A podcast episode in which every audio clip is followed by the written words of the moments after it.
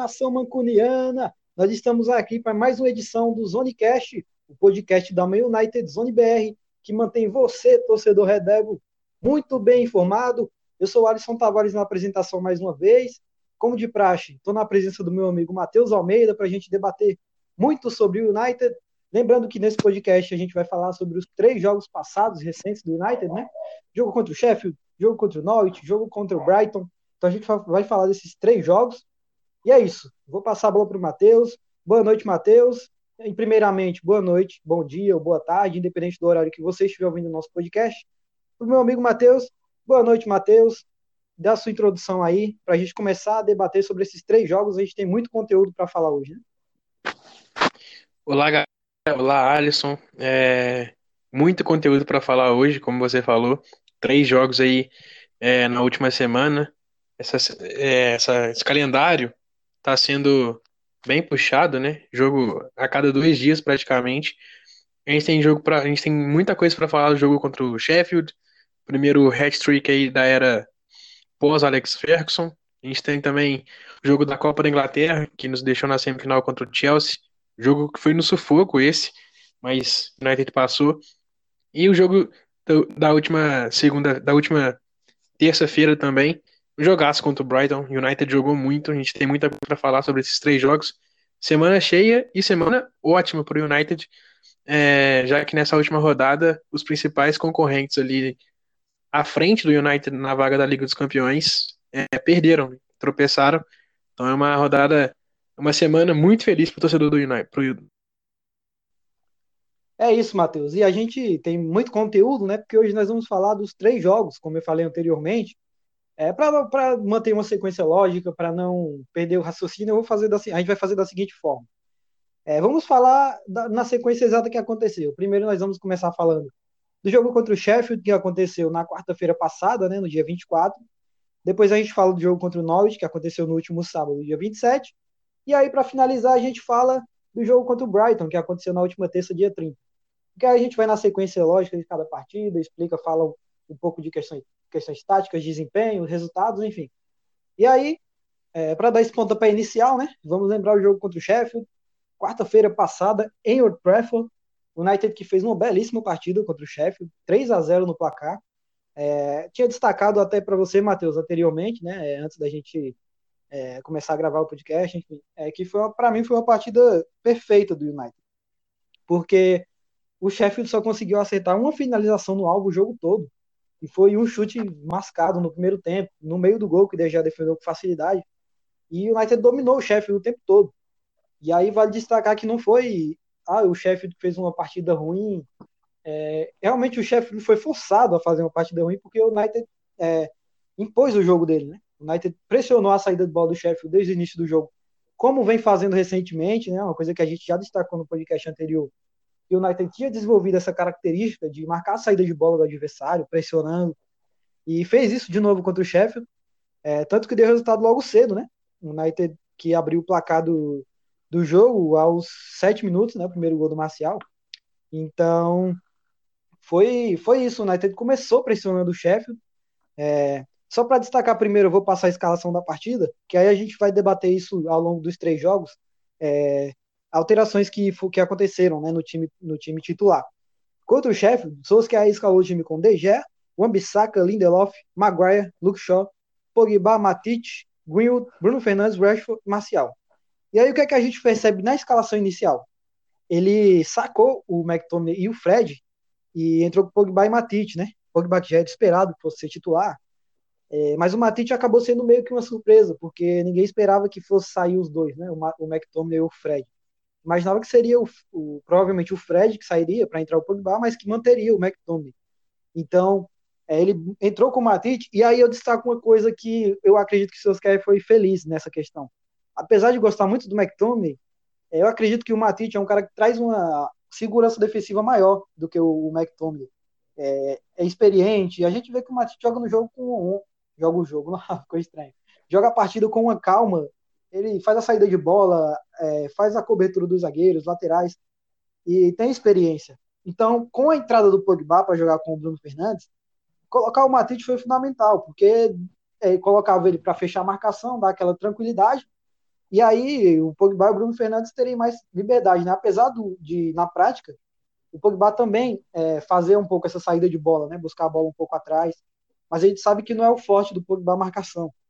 Então ele colocou o Matite para reforçar isso, né? Para ter uma marcação segura e para o Pogba e o Bruno Fernandes puderem, puderem jogar ali.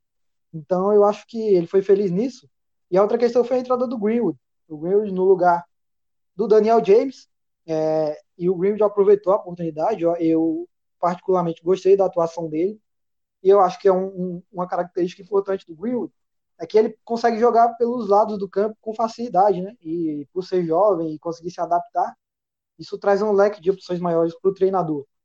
Então, é, eu vou passar a bola para você, Matheus, agora, para mim não ficar falando tanto assim. E aí a gente vai debatendo outras questões. Mas foi isso, essa foi a escalação de United.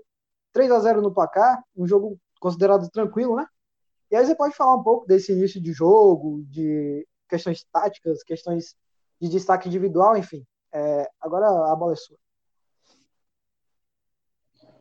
É, para falar a verdade, esse jogo contra o Sheffield foi uma baita surpresa desde, desde a escalação. Eu, particularmente, também fiquei muito surpreso com a entrada do Matite e do Greenwood. Eu fiquei mais surpreso ainda com a entrada do Greenwood, porque é, Daniel James, a gente até falou dele no último podcast, que era um jogador, é um jogador bom, mas que às vezes ele peca muito e tal.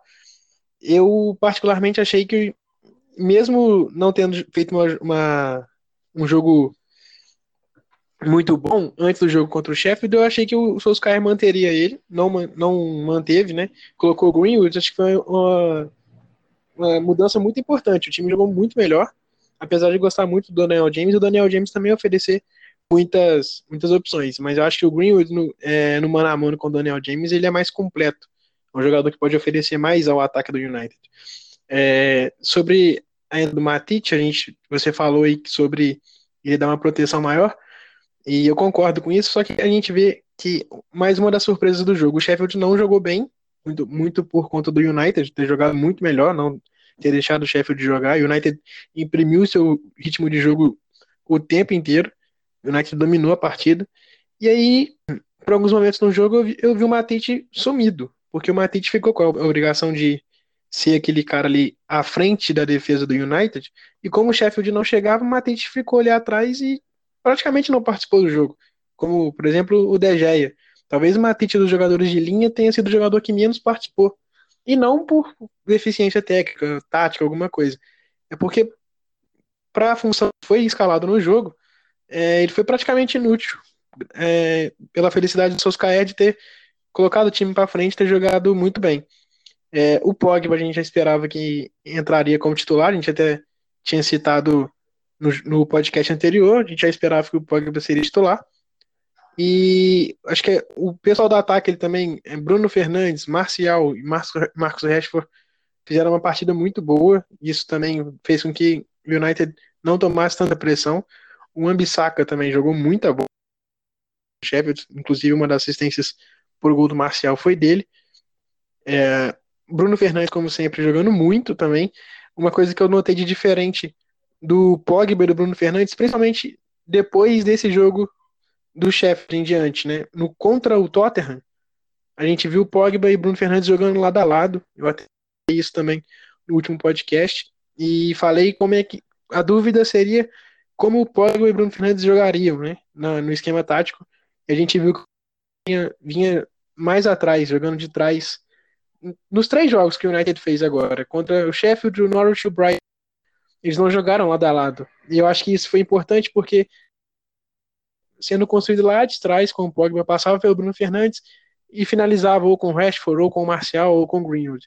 Então, é, esses, essas mudanças táticas que o Solskjaer fez, principalmente nesse jogo contra o Sheffield, que a gente esperava que seria um jogo muito mais difícil, a gente até citou isso também no, contra, no, no, no último podcast, que a gente esperava que seria um jogo muito difícil, e graças às mexidas do Solskjaer, graças ao esquema tático que ele colocou em campo, o jogo foi bastante tranquilo para surpresa de todo mundo. Eu acho que até para a própria surpresa do Solskjaer, porque, como, como, a gente falou aqui já, já é a terceira vez que a gente vai citar o Matite.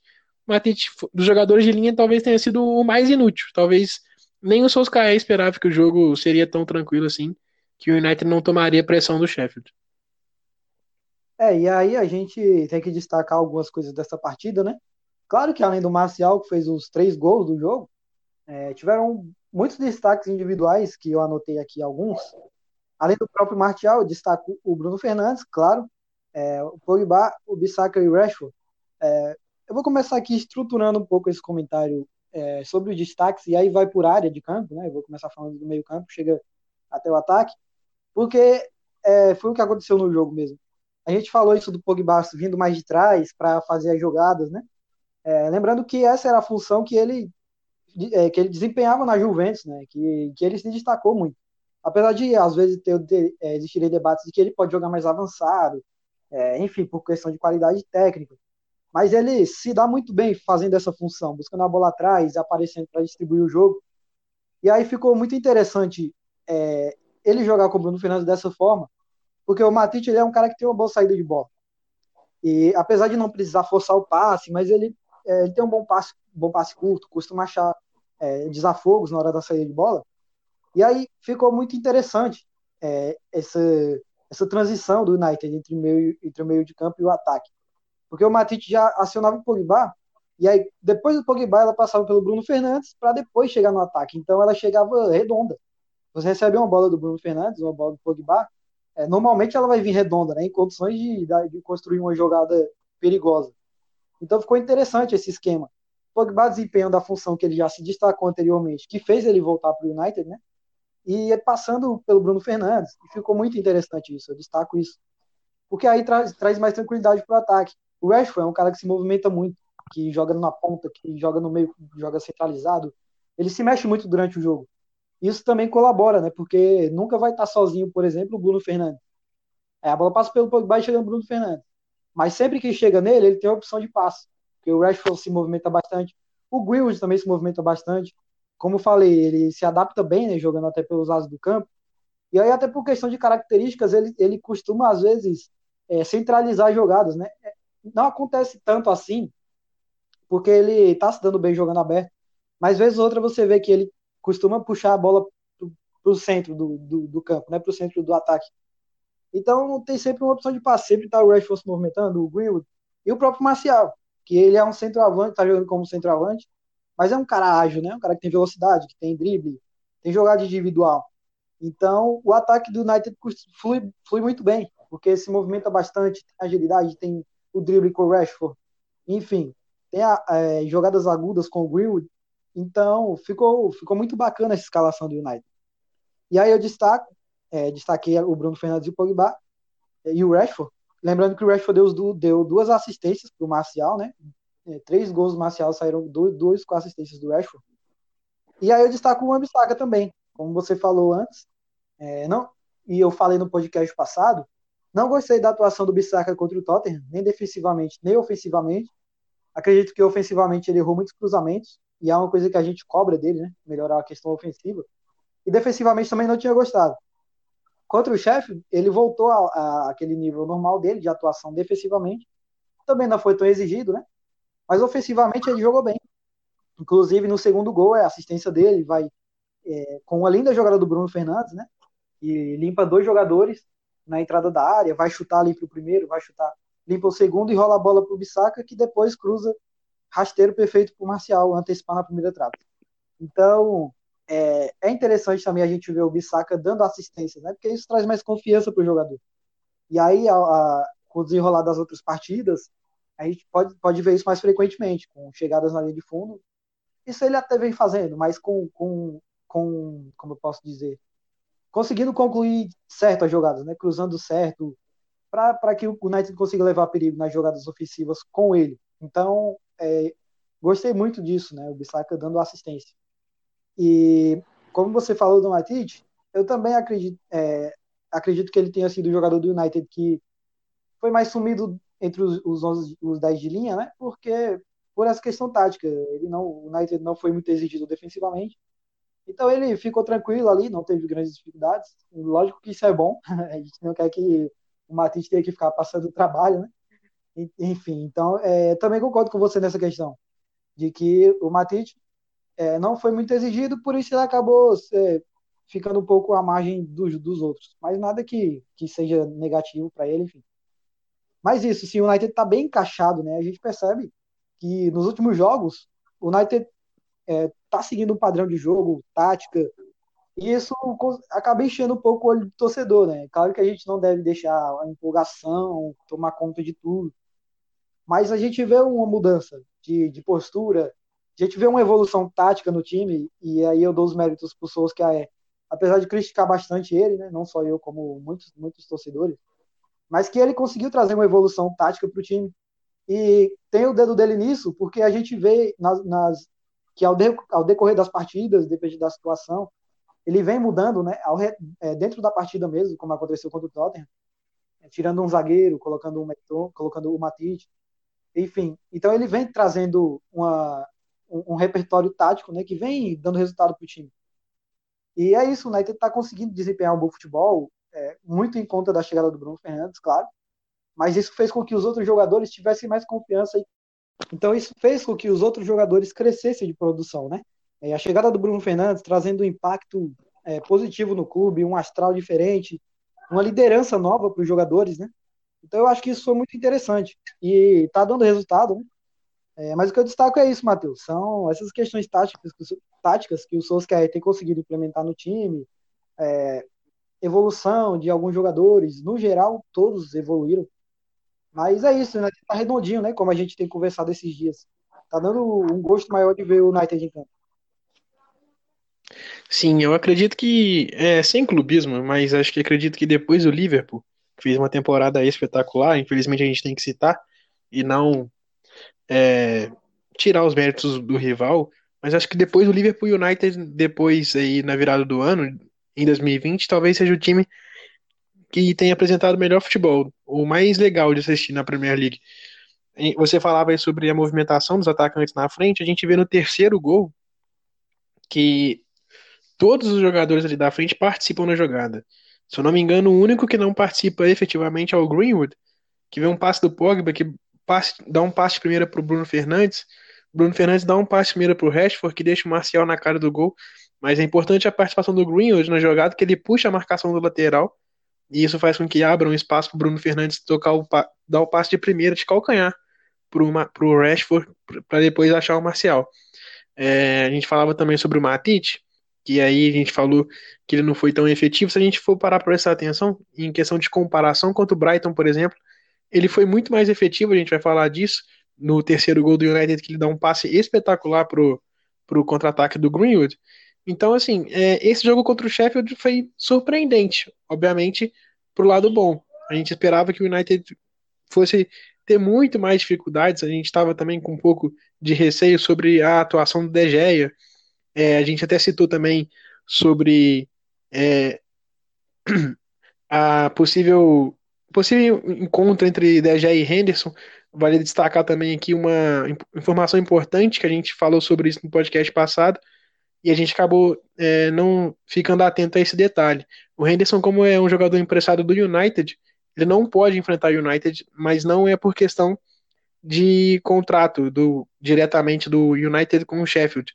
É, são regras da Premier League. A Premier League não não é, deixa o jogador em, em, enfrentar o clube a quem ele pertence. Então, se o jogador é do United e, ele vai jogar contra o United, o time dele vai jogar contra o United, por exemplo, ele não pode jogar porque a Premier League tem uma regra lá que fala que o cara não pode jogar. Então, é, a gente estava com um pouco de receio sobre isso, porque o já havia falhado é, no jogo contra o Tottenham, vinha de muitas críticas, o Henderson vem pegando bem, mas a gente falou também uma outra coisa importante que acho que, que é, calhou muito nesse jogo também, foi o aspecto emocional. A gente viu é, o Sheffield perder por 3 a 0 para o Newcastle no final de semana antes, e a gente falou que isso poderia ser também um fator importante a favor do United. E foi. Eu acho que desde o começo o Sheffield muito retraído e também por conta do emocional, eu acho, e, e por jogar fora de casa no Old Trafford, mas também porque o United desde o começo imprimiu seu ritmo. Então, é, foi uma partida, foi talvez a melhor partida do United no ano, porque contra o Brighton, por exemplo, foi uma partida com o mesmo placar, foi um jogo é, um pouco mais tranquilo, mas o United assentou um passo no segundo tempo, que a gente vai falar sobre isso também. É, tomou pressão, o De Gea precisou trabalhar, e o Brighton é um time inferior ao, ao time do Sheffield. E o Sheffield é, é um time que estava dando trabalho para todo mundo. United passou por cima como se não fosse ninguém. Então, é, talvez para mim seja essa até aqui a melhor partida do United na temporada. Uma outra questão também é o Luke Shaw. O Luke Shaw é, não cruza uma bola. A gente fica, eu particularmente fico muito irritado. Ele chega ali na entrada da área, ele não cruza, ele só toca a bola pro lado. Isso para mim não é lateral. O cara tem que chegar na linha de fundo e tem que cruzar, pelo menos jogar a bola na área. Então, é, meu destaque negativo desse jogo aí contra o, contra o Sheffield é o Luke Shaw, como sempre, como sempre ele sendo um dos destaques negativos. Eu acho que valia a pena é, tocar nesse assunto também, porque dentro de uma partida que foi é, perfeita para o United, sempre tem um, alguma coisinha ali que destoa, e a gente bate mais uma vez na tecla que o United precisa urgente de um lateral esquerdo, apesar do Luke Shaw ter subido um pouquinho de produção. Mas isso vai muito também com a, com a fase do time. O time todo subiu de produção, mas ele ainda é um jogador que fica um pouco a desejar.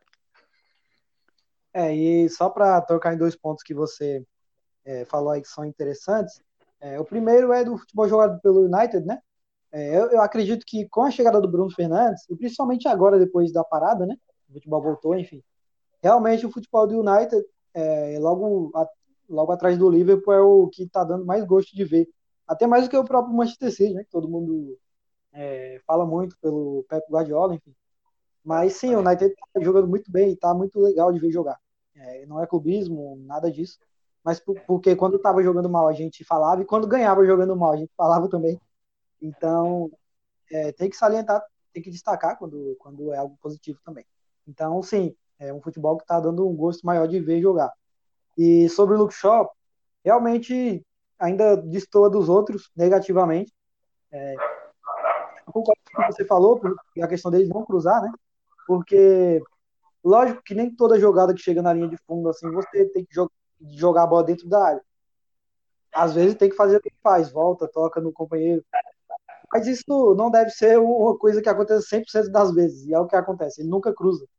É, às vezes é, é interessante você cruzar a bola na área, porque às vezes o companheiro está em vantagem com o marcador, é, tem mais jogadores na área do que defensores, mais atacantes na área do que defensores, enfim. E ele não, não vem fazendo isso mesmo. Então a crítica fica por conta do Luke Shaw. A gente precisa urgentemente de um lateral esquerdo. E é, como, como foi corrigido na lateral direita com a contratação do Bissaka, acredito que o Souza deve ter em mente a contratação de um lateral esquerdo também. Apesar de ter aí o Brandon Williams, né? Que recentemente foi sondado pela Juventus. E, enfim, tem a questão de que ele não quer sair do clube. E, e é um bom jogador também, jovem, né? Mas a gente precisa de um lateral esquerdo que chegue para ser titular. Então, é uma lacuna aí a, ser preenchida é, o mais rápido possível. Sobre essa partida contra o Sheffield, acredito que seja isso que a gente falou, né? É, questão tática, é, Bruno Fernandes, Pogba, Rashford, Marcial, enfim, o Matite, o DGA não trabalhou, mas acho que é mais isso mesmo. É, a gente conseguiu tocar os pontos mais importantes dessa partida específica. É, se você não tiver mais nada para acrescentar sobre essa, Matheus, aí a gente começa a debater o jogo contra o Norwich que aconteceu no sábado passado, dia 27. Eu tenho uma última observação para fazer desse jogo. É, dar os créditos para o Marcial, que foi o primeiro jogador pós é, na era pós Alex Ferguson que fez um hat-trick desde 22 de abril de 2013. O United não fazia, não tinha um jogador que fazia um, um hat-trick. O último hat-trick do United havia sido do Van Persie no jogo do título da temporada 12 e 13. De lá para cá, nenhum outro jogador fez um hat-trick e o Marcial fez agora. E é o primeiro da carreira dele também. Então, é, esse destaque maior aí merece ser mencionado. Agora ele tem 14 gols na Premier League junto com o Marcos Rashford. Então, é, subiu também de produção o Antônio Marcial. É, só para falar, é, é, importante a gente ressaltar isso, né? Que a gente sempre critica ele por questões de preguiça, enfim. É, a gente já falou muito que não vale a pena ficar repetindo sempre. Mas uma partida muito boa dele, né? E como você destacou, primeiro hat-trick pós-zero Alex Ferguson, primeiro hat-trick da carreira do Marcial e ele que é o jogador que mais fez gols na Premier League no ano de 2020. Então, vale destacar o Marcial aí nessa partida, apesar de ser crítico dele. Tem qualidade, é um muito bom jogador, fez três gols e que ele continue aí aproveitando as chances que chegam para ele com o Rashford, com o Bruno Fernandes, com o Pogba, enfim. É, que ele continue aproveitando e dando muitas alegrias para nós. E aí, então, vamos falar agora do jogo contra o Norwich, como eu já disse anteriormente, o jogo do sábado passado, dia 27, é, jogo da Copa da Inglaterra, a FA Cup. Esse jogo que foi um pouco mais sofrido, né, Matheus? Jogo das quartas de final da competição. É, como a gente já tinha debatido uns dias atrás, através dos grupos do WhatsApp que a gente tem, é, poderia ser um pouco mais sofrido, porque provavelmente seria um time mais misto, né? um time mais reserva, um time misto, com mais reservas do que titulares. E isso acabou acontecendo na prática. O United sofreu para passar do, do Norwich, não foi um jogo fácil. É, 2 a 1 né, com o gol da vitória na prorrogação, no finalzinho da prorrogação já. É, então foi uma partida difícil. É, só antes de começar a falar sobre esse jogo, eu vou passar a escalação, né? É, o United foi a campo com o Romero no gol, Dalot, Bailey, Maguire, Luke Shaw, McTominay, Fred, Mata, Bruno Fernandes, Linga e, e Galo. É, Bruno Fernandes que joga todos, todas as partidas, não, não quer descanso. E aí, é, eu vou passar as estatísticas, mas isso engana um pouco. É, o, o, United finalizou 37 vezes a meta do Norte. Não, não no alvo, mas finalizou 37 vezes. Se você ver nas estatísticas essa, essa quantidade, logo, lógico que você vai pensar, nossa, como é que foi na prorrogação? O United amassou o Norwich. Mas não foi o que aconteceu. Não foi um jogo que o United amassou o adversário, como fez contra o Sheffield, né? Apesar de ter finalizado 37 vezes, o Norwich finalizou 9. Foram apenas 8 chutes no alvo. Então o United finalizou bastante até, mas poucos chutes no gol. Então dificultou um pouco. É, mas agora vamos começar a falar sobre essa partida. É, é, Matheus é, um time misto que acabou atrapalhando um pouco no desempenho, né, que o United vinha, vinha apresentando nos outros jogos.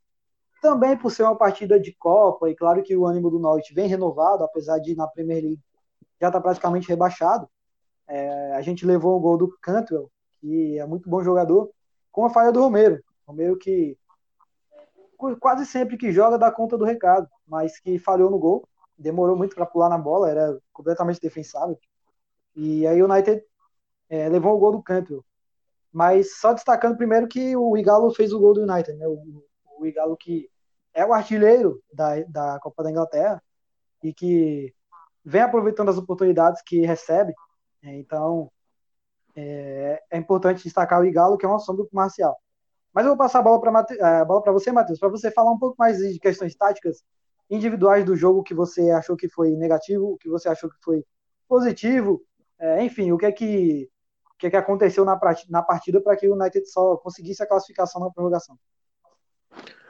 É, então, primeiro sobre a escalação, eu acho que a gente já esperava isso. A única coisa que eu mudaria talvez seria o Bruno Fernandes. Eu não, não colocaria o Bruno Fernandes para começar. O Bruno Fernandes é, não jogou bem, por mais que a gente sempre destaque ele. Ele foi importante no jogo, sim, mas perto daquilo que ele vem apresentando na Premier League e em outros jogos, ele não jogou bem. Errou muito passe, ele é um cara que erra muito passe, mas é, isso é muito justificável porque ele não dá passe para o lado, ele sempre busca um passe vertical, e isso é importante. Obviamente, quando o cara arrisca mais o passe, ele vai errar mais. Mas nesse jogo em específico, ele errou muito passe. A gente até comentou no nosso grupo do WhatsApp que foi uma partida um pouco mais abaixo do Bruno Fernandes, apesar de ter finalizado bem alguma bola lá, é, encontrado possibilidades para o Mata, para o Igala, para fazer as jogadas também, mas ele jogou uma partida um pouco abaixo, eu achei que ele estava cansado, então por isso, durante o jogo eu falei que eu não teria entrado com o Bruno Fernandes, porque eu achei ele um pouco cansado. É... Jesse Lingard, eu acho que não precisa nem da gente falar muita coisa, não teria entrado com ele também.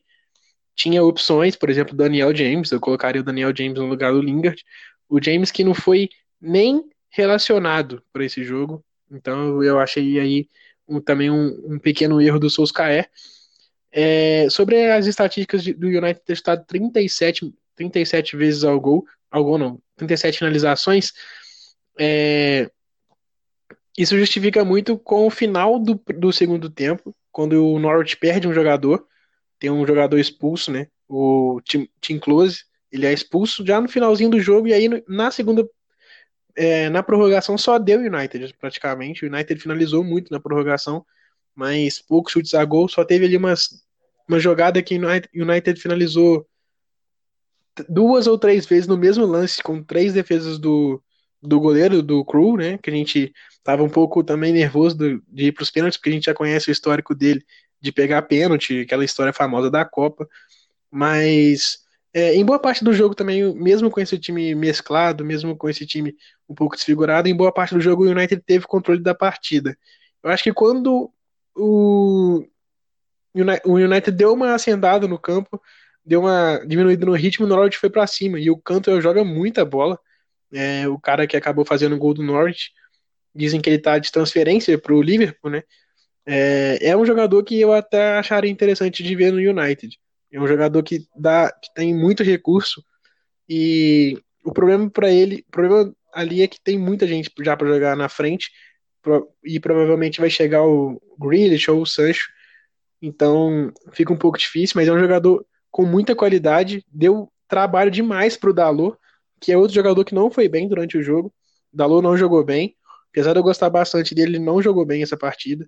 E aí é, o Solskjaer no segundo tempo colocou praticamente o time titular. Ele colocou o Pogba, colocou o Marcial, colocou o Rashford, colocou o Greenwood, colocou o Matic e já na prorrogação ele colocou o Brandon Williams. E aí o United foi outro time é, na prorrogação. Tinha esses caras com uma maior e mais descansados. Então, o Norte ficou um pouco perdido e ainda mais com a menos. Eu acho que foi sofrido até demais. O United poderia ter é, matado esse jogo, mesmo na prorrogação, poderia ter matado antes. O, jogo, o gol foi sair aos 28 da prorrogação, então foi bem sofrido. Mas eu acho que é muito merecida a vitória do United, que foi o time que mais, que mais foi para cima, mais propôs o jogo, apesar do Norte ter crescido, igual eu falei, uma parte do jogo. É, e para falar a verdade, o, Norte ficou muito perto até da virada. United, depois que tomou o gol, deu uma caída. Já tinha caído um pouco o ritmo, acho que por, por conta do cansaço também. Mas aí o Norte empatou e quase chegou ao segundo gol. É, pressionou o United bastante. Mas acho que depois que o United voltou a controlar a partida, foi aquele United que a gente tem, tem visto nos últimos jogos, né? Um time que controla, roda a bola, é paciente. Então acho que a vitória foi merecida, apesar do susto que a gente levou. É, então, é só destacando isso, né, como eu falei anteriormente, de que se você visse as estatísticas, com as 37 finalizações, poderia enganar um pouco. Justamente por isso, porque o Norwich, depois de empatar o jogo, eles deram muitas pontadas no United, criaram algumas oportunidades é, e que eles poderiam ter virado o jogo. Então o United sofreu um pouco com o Norwich, Claro, como a gente falou, né, outra competição, os caras querem mostrar serviço, querem, não tem nada a perder mais na temporada, então seria um, um plus a mais para eles aí. E o United acabou sofrendo um pouco. Como você falou, o Campbell jogou muita bola, para mim o melhor jogador em campo. É, deu muito trabalho pro Dalot, né? O Dalot é um cara que eu gosto, mas que ele ainda não mostrou o futebol real dele no United. Eu acho que ele tem muitas dificuldades na questão defensiva. E isso ele precisa evoluir, porque em um jogo importante, como que aconteceu contra o Norte, né, um jogo de Copa, é, não, não dá para sofrer tanto assim com um jogador que pode acabar custando a classificação. E lógico que a jogada do gol do Cantwell não foi um, não, não foi por culpa do Dalot, até porque a jogada foi pelo meio, né? Ele puxou para o meio e fez gol. Mas ele, ele, ele deu muito trabalho para o. Então é uma coisa que o, o, português precisa melhorar. É um bom jogador, claro, mas precisa melhorar um pouco nisso. É, a gente viu que ele se destacou em algumas partidas na temporada passada, principalmente jogando como, como um ala, né? Jogando no, no meio, na parte do meio de campo para frente, não jogando como lateral mesmo. Porque ele é bom ofensivamente. O que ele precisa melhorar mesmo é a questão defensiva. E aí o United acabou sofrendo no jogo. O entrou deu muito trabalho. E o, o, que, o que o United conseguiu fazer para dominar o Norte mesmo foi já como você falou. Depois da expulsão do, do, do Close. Uma jogada que o Bruno Fernandes acabou apesar de não ter feito um bom um, um jogo do nível que ele apresenta sempre. É, saiu dos pés dele, né? Porque ele dá um passe genial de costas pro, pro Igalo. E se o Close não faz a falta, muito provavelmente sairia o gol, o segundo gol do Igalo no jogo, que ele ia sair de frente com o Cru. E aí depois dessa expulsão foi que o United conseguiu se impor mais no jogo. Na prorrogação, como você já citou, só deu o United. Aí sim, na prorrogação foi aquilo que a gente costuma ver nos outros jogos é, criou bastante, fez o clube trabalhar. E aí acabou fazendo gol já nos 28 minutos com o Maguire. O Maguire que costuma fazer uns golzinhos na temporada, né? ele não gosta só de ir pro ataque, ele costuma fazer uns golzinhos. Então, um zagueiro artilheiro chamado. E acabou salvando o United de disputar os pênaltis contra o Norte. Aí teria aquela questão do Cru, Copa do Mundo, enfim. No geral, não dá para dizer que foi uma atuação desastrosa. Eu, não, eu particularmente não gostei da atuação do jogo, de United. É, poderia ter jogado mais, apesar de mudar muito os, os, os, titulares do jogo, né? Mas no fim aconteceu o que o, o mais importante, é a classificação, é, classificado para a semifinal. E jogos assim também, apesar de o United ter apresentado melhores, muito, muitos grandes, né? É, vez ou outra a gente vai ter uma partida assim, não tem como a gente se iludir, dizer que nunca vai acontecer, vai acontecer, é, até pela própria Premier League mesmo, pela Europa League, enfim. Vez ou outra vai ter alguma partida que vai ser, que vai ser mais amarrada, que vai ser mais difícil, e no final o que precisa mesmo é a vitória. Então, no, no o resultado final é o que importa. O United conseguiu a classificação, sofreu, mas passou. E aí, só lembrando que o adversário da semifinal já saiu, já é o, é o Chelsea, já está definido. O Chelsea que mais uma vez aparece do caminho do United na temporada. Não é só pela Premier League, também pela Copa. É, mas essa partida, acho que é mais isso, Matheus. A gente é, não tem tantos, tantos detalhes positivos para ressaltar, porque não foi uma partida das melhores, né? É, o time foi, não conseguiu apresentar aquilo que vem apresentando, acabou é, uma partida meio fraca, enfim. É, muitos erros de passe. Mas é isso, pode acontecer. Não deve ser uma tônica recente, mas vez ou outra vai acontecer. Mas pelo menos conseguimos a classificação. E aí agora o jogo contra o Chelsea, né? Na semifinal. E... Mas é isso. É, se você tiver mais alguma coisa para acrescentar também sobre esse jogo, pode falar aí, Matheus. Eu acho que vai ser um confronto bem interessante entre Chelsea e Manchester United, porque o Chelsea também, com o trabalho de um técnico novo, é, tem apresentado é, um, um, bom futebol, apesar de agora na última rodada ter perdido para o West Ham, mas é um time que é, tem apresentado um futebol bem legal, bem, bem, bem interessante de assistir. Então acho que vai ser um jogo bem aberto. A gente espera e eu espero que o United não entre com o time misto assim e entre para ganhar com o time todo titular, porque acho que no papel o United é melhor. Então vai ser um jogo bem interessante, muito aberto. São dois técnicos que agora propõem o jogo, né? E gostam de ter o time no ataque. Então é, vai ser haja coração esse jogo contra o Chelsea. É, é isso mesmo. O Chelsea vai ser um jogo muito difícil. Mas que a gente tem que entrar com tudo aí para chegar nessa final. Quem sabe uma final de derby, né? Derby entre Manchester United e Manchester City. Lembrando que o City vai jogar contra o Arsenal. Então a gente pode ter um, um derby de Manchester aí na final da Copa da Inglaterra. Agora passando para o jogo contra o Brighton. Mais uma vez o jogo de Premier League e repetindo o placar do jogo contra o Sheffield, né? 3 a 0 lembrando que foram com, com detalhes bem parecidos. Que não sei se você percebeu isso, Matheus, mas eu acabei é, anotando acabei notando isso, de que o United, contra o Sheffield e contra o Brighton, fez 2 a 0 no primeiro tempo e o 3 a 0 no segundo tempo. É, são, são coincidências aí que eu achei interessante, né? 2 a 0 no primeiro tempo e logo no, no, início, um pouco depois do início do segundo tempo, fazendo o terceiro gol. Mas é, contra o Brighton, mais uma partida muito boa, né? Do, do United no geral.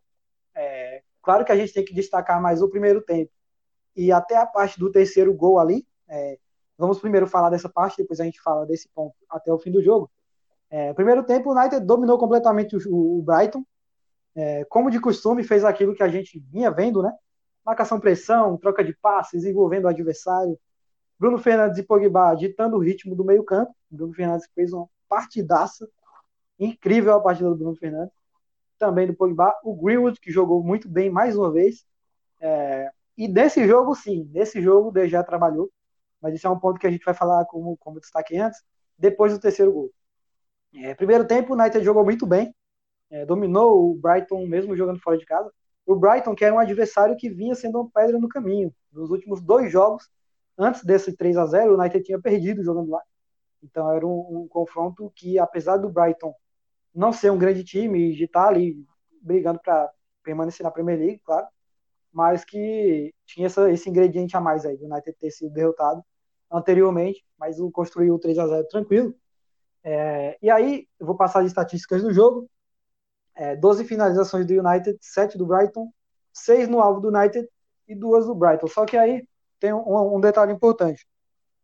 É, o Brighton, apesar de ter finalizado sete vezes, ah, ficou faltando a posse de bola, né? 62% para o United e 38% para o Brighton. É, depois do terceiro gol, esse golaço, uma obra de arte com esse contra-ataque maravilhoso que a zaga tirou, né? O Matite conseguiu arrumar aquele passe esticado impressionante pro Green, que cruzou na medida, e o Bruno Fernandes acertou aquele voleio sem pulo, golaço do United, lindo, lindo gol mesmo. É, eu vou passar a bola para você, Matheus, para você falar desse primeiro tempo, dos gols, de táticas, até esse ponto da partida, para depois a gente entrar no outro ponto importante, né? Que foi depois do 3 a 0 Mas agora pode, pode falar os seus destaques aí, que você anotou sobre essa partida. É, então, é, só para destacar um jogador diferente desses que a gente já vem destacando, como sempre, Bruno Fernandes, Pogba, Marcial, eu vou destacar o Matite. Nesse jogo, sim, ele fez um papel muito importante. Eu já citei anteriormente que no terceiro gol é praticamente ele quem inicia a jogada de uma maneira espetacular. Ele está praticamente de costas para o Greenwood, domina a bola e no, no, domina a bola no peito e aciona o Greenwood muito rápido. Então, é, e ele apareceu muito à frente também para construir as jogadas, apesar dele ser aquele cara que estava ali à frente da defesa. Em alguns momentos que o United tinha posse de bola e tinha todo o time do United praticamente no ataque, ele era um cara que aparecia na entrada da área do Brighton. Então foi um jogador importante, deu uma opção a mais ali na frente e deu uma opção é, de segurança atrás também.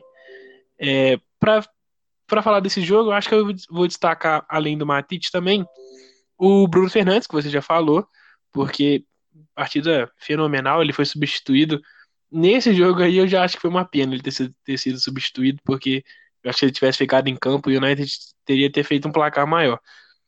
E outro, outro destaque que eu queria mencionar aqui é o Brandon Williams. Para mim, quando ele entrou, teve uma jogada mano a mano, já naquele momento em que o Brighton dominava o jogo e que o Brighton muito próximo de fazer um gol.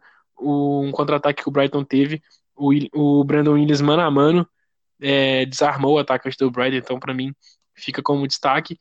É, como tática, esquema de jogo, a gente é um esquema de jogo igual, igual, é uma cópia do jogo contra o Sheffield. Então não tem nem muito o que falar. Eu acho que a gente só é, salientar aqui que o United abaixou muito a bola, então é, deixou o Brighton crescer no jogo e levou. Teve, teve perigos para o Brighton. Teve uma bola que passou bem perto, um chute cruzado que o Gea só olhou. Teve as defesas do Gea também, umas duas defesas que foram bem importantes. Eu acho que se o Sheffield tivesse marcado um gol muito cedo, depois do terceiro gol do United, o, o jogo seria outro. Teve uma bola de um atacante do Brighton que agora não me lembro. Se eu não me engano, foi o Malpai, né? Que entrou no segundo tempo e chutou uma bola de fora da área. O De Gea foi buscar de mão trocada. Então eu acho que é, esses destaques, eu fico mais com os destaques individuais que o, que o, que o destaque do esquema, porque o esquema foi praticamente o mesmo contra o Sheffield e funcionou normalmente, funcionou da, funcionou da maneira que a gente tem visto o United jogar nos últimos tempos. É, só lembrando que no jogo o Bruno Fernandes fez dois gols, né? Mas é, eu, o que eu destaquei aqui foi, como, como você disse, eu tentei fugir um pouco dessa, né, de falar de sempre Bruno Fernandes, Pogba, porque o Bruno Fernandes já está sendo a repetição, o cara todo jogo está jogando muito. E fez dois gols, né? Óbvio que ele foi o melhor jogador em campo. Mas eu destaco o Greenwood, porque o cara que 18 anos e tem muita personalidade. O, o, primeiro gol do United na partida foi dele, é, recebendo na ponta, né? Puxando para o meio, pedalando e batendo no canto do goleiro. O Greenwood que tem 15 gols na temporada e 5 assistências. Então, para um cara que nem sempre é titular, que tem apenas 18 anos. Lembrando que esses números dele são melhores do que os do, os do Ashford, quando, quando veio para o time profissional do United, né? Então o Greenwood é um cara que tem muita personalidade e que também tem muita qualidade. Está mostrando que é muito, muito útil, não só como centroavante, mas como jogador de lado de campo. Então, e também deu assistência, né? Deu assistência para o terceiro gol do jogo, o gol do Bruno Fernandes. Então o Greenwood jogou muita bola também. É, só destacando que o Pogba deu assistência, né? Para o primeiro gol o Bruno Fernandes, o chute de fora da área que desviou na zaga, mas é, o meu destaque positivo da partida é o Guild. É, fez um, uma ótima partida o garoto. E que a gente vinha falando nos podcasts anteriores na questão do Daniel James, né? E aí, como você disse do jogo contra o Sheffield, surpreendeu a entrada do Greenwood. E o, o Solskjaer acabou acertando. E pelo que a gente percebeu, é, deve ser um. O Greenwood parece ter, ter conseguido a vaga no time titular de vez, né? porque duas partidas de Premier League consecutivas ele sendo escalado ali, no lugar do Daniel James. E aproveitou muito bem. Então, é, provavelmente, muito provavelmente, nos próximos jogos ele também deve ser mantido como titular. É, só lembrando que depois do terceiro gol, como você disse, o United acabou dando mais campo para o Brighton, né? acabou recuando mais, dando a bola para o adversário. O Bruno Fernandes saiu, isso também influenciou. Nesse caso, eu fiquei, eu fiquei triste por ele ter saído, mas eu é, acho que foi uma decisão acertada porque ele vem jogando sempre. Né? Todos os jogos ele está entrando em campo, todos os jogos ele está lá. E como ficou muito tempo sem atuar, é importante também ter essa preservação do atleta, né? para ele não se lesionar, porque a gente está chegando numa fase importantíssima da temporada e a gente não pode perder o Bruno Fernandes. Então, como prevenção aí, totalmente compreensível. E aí, depois disso, o United sofreu no jogo com o Brighton, principalmente depois da entrada do, do Trossard, se não me engano, o belga, e do Mopey também. Lembrando que o DG fez boas defesas, né? A gente que queria ver é, o DG de volta. Não dá para dizer que é aquele DG de sempre ainda. Mas nesse jogo ele garantiu quando foi preciso. Tava 3 a 0 o Brighton criou ótimas jogadas, e que o DG fez defesaças, na, no, como você destacou aí, o chute de fora da área do Malpei, que ele pegou de mão trocada, uma defesa incrível. Também teve outra no chute do Trossard, que ele pegou no campo, defesaça. Então, quando foi exigido, o DG mostrou que ele tá lá, né? Que é, é aquele goleiro que a gente é, tá acostumado a ver ainda, que ele traz segurança, né? Apesar de ter falhado, enfim, é o DG ainda. A gente não espera que ele vá falhar Aí, é uma crítica que fez porque é o que estava acontecendo, né? Mas não é uma coisa que a gente veja, nossa, o DG foi escalado, fiquei seguro, não. O DG ainda é, traz muita segurança, tem muita moral. Mas acho que ele precisava um pouco disso, né? De ser exigido e para mostrar que ele está lá. Quando a gente precisar, ele vai estar tá lá. E só destacando outra, outro ponto importante do jogo contra o Brighton, é a questão do Luke Shaw de novo, né? O Shaw que mais uma vez fez uma partida neutra como a, como a gente falou contra o Sheffield. É, os outros um pouco mais acima e ele não conseguiu destacar. E com a entrada do Brandon Williams, é, ele conseguiu fazer uma partida já melhor do que o Luke Shaw. Como você destacou, essa questão de desarme que ele fez. E não sei se o Souza tem essa pretensão, mas eu acredito que seria interessante fazer o teste com a entrada do, do Brandon Williams como titular. Mas para essa partida é isso. O United jogou muito bem no primeiro tempo, até o terceiro gol, jogou muito bem também. E aí acabou vou, é, descendo um pouco as linhas e dando mais espaço para o Brighton. Mas uma vitória mais uma vez importante, né? E só para destacar aqui, com a partida que aconteceu nessa quarta-feira à tarde, o jogo do, do Chelsea, é, contra o West Ham, lembrando que o West Ham venceu o Chelsea por 3 a 2 a tabela de classificação, o United está só dois pontos atrás do Chelsea. Agora é o quinto colocado. Vou passar aqui os dados contando Chelsea, United e o Wolverhampton para a gente ver como tá acirrado aí, né, né Matheus? O Chelsea que está em quarto lugar. É, tem o Leicester também. O Leicester que foi derrotado de novo pelo Everton e que está mal nessa, nessa volta né, da, da Premier League. É, mas destacando o, o Chelsea, United e o Wolverhampton, Matheus, enquanto eu vou passando esses dados, se você puder, por favor, só ver a pontuação do, do Leicester, que eu acabei passando batido aqui. Mas vou falar do Chelsea, United e o Wolverhampton. O Chelsea tem 54 pontos, é, o United tem 52 e o Wolverhampton também tem 52. Lembrando que nos, no, nos outros critérios que podem servir como desempate, o Chelsea tem 57 gols marcados, o United 51 e o Wolverhampton 45. Então, nesse quesito, o Wolverhampton fica um pouco atrás. Gols sofridos, o United tem a melhor defesa dos três. O Chelsea leva muitos gols, tem 44 gols sofridos. O Wolverhampton 34 e o United 31. E aí no saldo de gols é o que deixa um pouco a desejar no United, porque o Chelsea tem o saldo de gols de 13, o, o ah não, pouco a desejar não. O United tem o melhor saldo dos três. O saldo de gols do United é de 20, do Chelsea 13 e do Wolverhampton 11. Então, nos critérios de desempate contra o Wolverhampton a gente leva vantagem, contra o Chelsea fica um pouco atrás, mas é, eu acredito que não vai chegar a esse ponto de ter que ter um desempate na, na, nos, nos, em outros quesitos, mas pela pontuação mesmo. Mas enfim, a rodada foi muito boa para o United. Leicester perdeu, Chelsea perdeu. E é isso. É, não sei se você tem mais algum destaque, Matheus, para esse jogo contra o Brighton. Mas se, se já tiver finalizado essa questão, aí você pode falar um pouco da questão da tabela, falar sobre o Leicester, né, que você pegou a pontuação aí, para depois a gente falar de, da próxima rodada da Premier League. Então, vou falar aqui sobre o Leicester rapidinho. O Leicester tem três pontos a mais, é o terceiro colocado com 55. E aí, nos critérios de desempate, o Leicester é melhor que o, que o United em todos os aspectos. Tem um saldo de gols melhor, 29 é, a favor do Leicester, e 20, 20 para o United. O segundo critério de desempate é o gols a favor, que o Leicester tem 60 e o United tem 51. E nos gols contra, o United e Leicester têm empatados com 31, com 31 gols sofridos cada um. É, a gente analisando a tabela dos, desses quatro times que vão, que vão estar no, é, brigando pelas últimas duas vagas, o United tem a tabela mais tranquila, pelo que a gente pode analisar. O United pega Aston Villa, pega Bournemouth, Crystal Palace, é, o jogo mais complicado do United que vai ter nessa reta final é justamente contra o Leicester, na última rodada no King Power Stadium. E essa última rodada vai ser bastante interessante, porque desses quatro clubes brigando pela última vaga, os quatro se enfrentam na última rodada. É, Leicester e United no King Power e Chelsea e Wolverhampton no Stamford Bridge. Então, é, se chegar na última rodada com todo mundo brigando ainda, vai ser uma coisa bem legal de assistir essa última rodada da Premier League. E a gente espera também que o United faça sua parte até lá, né? Apesar de ser jogos é, mais, entre aspas, tranquilo, a gente sabe que enfrentar times também que estão jogando na parte de baixo da tabela é um pouco mais difícil.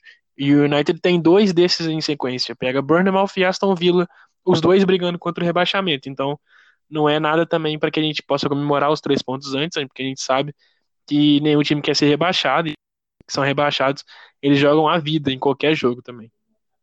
É, só lembrando que na próxima rodada o United enfrenta o Bournemouth, né, em Old Trafford. O Wolverhampton pega o Arsenal, que é um jogo complicado, mas o Wolves joga em casa no Molineux. E o Chelsea pega o Watford em Stamford Bridge.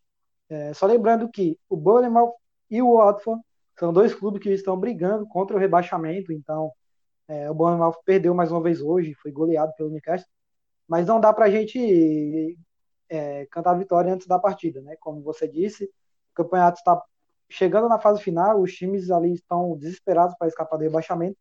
Então, o United tem que entrar ligado mais uma vez no jogo. E também não deve ser coisa fácil para o Chelsea enfrentar o Watford, do Nigel Pearson. O Watford, apesar de estar ali brigando contra o rebaixamento, é um pouco enjoado, tem bons jogadores. E o Wolverhampton pega o Arsenal. Então, a gente, nessa, nessa próxima rodada, pode ter mudanças na tabela, né? É uma rodada que cria muita expectativa. Só lembrando, o jogo, os três jogos acontecem no sábado, dia 4. O United joga às 11 horas. O, aí vai a sequência, cada um em um horário diferente. O United joga primeiro, às 11 horas.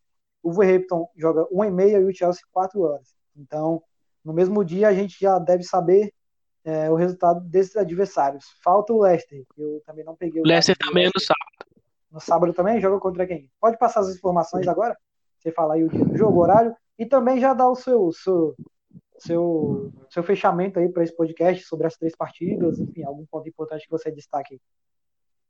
Então, o Leicester joga no sábado, no mesmo horário que o jogo do United, contra o Crystal Palace no King Power Stadium.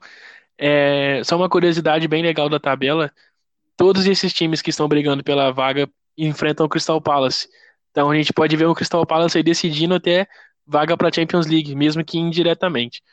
É, a tabela do Leicester até o final também é uma tabela bem mais enjoada. Tem o Crystal Palace, que costuma ser um time um pouco mais enjoado. Depois tem Arsenal, tem Sheffield, tem Tottenham e tem o United. Então, é, a tabela para o Leicester está bem difícil. Acho que pode ser um, um, algo a favor ao United, United também. E acho que é isso. A gente tem uma expectativa muito boa de vencer contra o Bournemouth. E por mim, acho que a gente já pode fechar aqui com esse grande conteúdo que foi hoje, porque tem muita coisa para falar. A gente espera que na semana que vem as coisas sejam mais tranquilas e a gente consiga falar jogo, jogo por jogo. É isso aí. E só, só lembrando, Matheus, é, para a gente finalizar, vamos fazer aquele palpite bacana. É, além do palpite do jogo contra o Bournemouth, eu já vou, já vou falar aqui uma opinião pessoal que eu tenho. Você falou do Leicester, né, os adversários que o Leicester vai ter ainda. E se pudesse apostar nesse momento, eu apostaria em United e Overhampton na Champions League. Não aposto em Leicester e Chelsea. O Leicester caiu muito de produção, tem adversários dificílimos. O Chelsea não acredito que seja muito confiável. E o Wolverhampton tem um time muito encaixado. O Nuno Espírito Santo faz um trabalho incrível no Wolverhampton. Eu acho que até por, seria, seria muito interessante a gente ver um clube diferente assim indo para a Champions League, né? É, o Wolverhampton que seria uma coroação do ótimo trabalho que o Nuno vem fazendo desde a Championship. Então, um palpite é, pessoal meu, acredito que United e Wolverhampton sejam os clubes que vão preencher as duas, vagas, duas últimas vagas aí. Claro que tem a, a, questão do City, né, ser punido e abrir a quinta vaga, enfim. Mas contando só com os quatro primeiros, como normalmente acontece, apostaria em Liverpool, City, United e Wolverhampton. E aí agora vamos para o palpite de sábado contra o Bournemouth. Matheus, vamos, vou, vou, dar o privilégio para você dar o seu palpite primeiro. Depois eu, vou, eu, eu falo o que eu acredito que deve acontecer no jogo. Eu vou no placar de que vem sido, que tem, que vem sendo vencido é foda, né? Que vem sendo é, o mais comum nos últimos jogos do United, 3 a 0 para o United. Jogando é. em casa, então é o que a gente espera. É, pensei no 3 a 0 também, mas eu nesse eu vou ser mais ousado. Lógico que, lembrando, reforçando mais uma vez, não cantando vitória antes da hora, mas pelo que vem acontecendo aí, enfim, vou arriscar um 4x0, vou ser usado. O United vai golear o Bournemouth aí, jogando em Old Trafford. E o Chelsea vai perder. Já falo logo aqui, o Chelsea vai perder e a gente vai passar isso nessa rodada agora mesmo. espero que isso aconteça. Não quero zicar, espero que isso aconteça. Mas é isso. É, agradeço a todo mundo que acompanhou nossa edição do podcast até agora. Só lembrando, mais uma vez, para reforçar, o, jogo do United no próximo sábado, dia 4, 11 horas da manhã, United e Bournemouth. Não deixem de curtir nossas redes sociais, sigam no Instagram, curta no Facebook, no Twitter. Não deixe de acompanhar nosso conteúdo, a gente sempre posta bastante coisa interessante nas nossas redes sociais. É, interajam com a gente pelo direct também, através dos stories, enfim. E compartilhem nosso podcast, é, mostrem nosso conteúdo. Se gostarem para nós também, é, recomendem para as outras pessoas, enfim. É isso. Obrigado por estar aí com a gente mais uma vez e até a próxima edição do nosso Zonecast. Até a próxima.